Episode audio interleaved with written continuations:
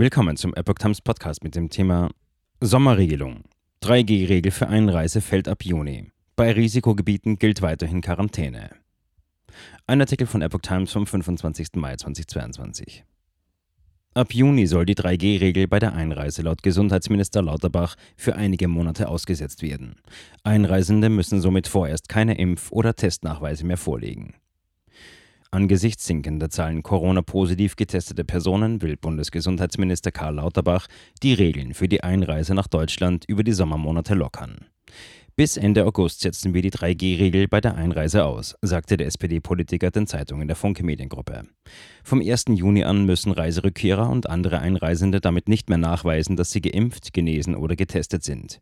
Die aktuell gültige Corona-Einreiseverordnung schreibt noch bis zum 31. Mai für alle Personen über 12 Jahren einen 3G-Nachweis vor.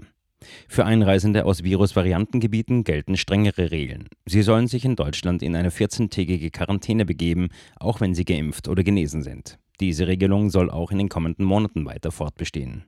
Wenn solche Gebiete definiert werden, müssen Einreisende in Quarantäne, sagte Lauterbach den Funke-Zeitungen. Auch bei niedrigeren Inzidenzen im Sommer müssen wir bei einer globalen Pandemie vorsichtig bleiben.